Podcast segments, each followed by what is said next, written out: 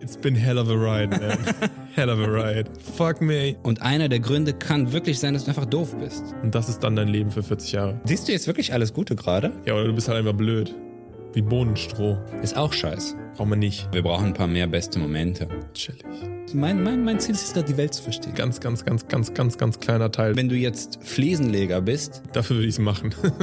Alter, entspann dich mal. Könnt ihr euch an eure Kackwand in eurem Schlafzimmer hämmern.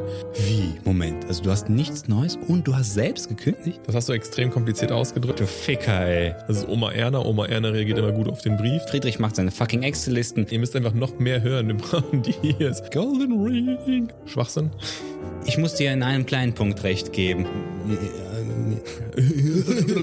Kritisator. Dass wir dargestellt werden als so Piraten. Wo ist das Gold? Ihr sterbt einfach aus, seht es einfach ein. You lost me. You lost me, mate. Ja, sorry, rheinische Post. Kommt drauf an, was genau ich da täte. Struggle. Wollt ihr, dass wir aufhören oder nicht? Es gibt ja einen Grund, warum du das Ganze machst. Nee, Cash.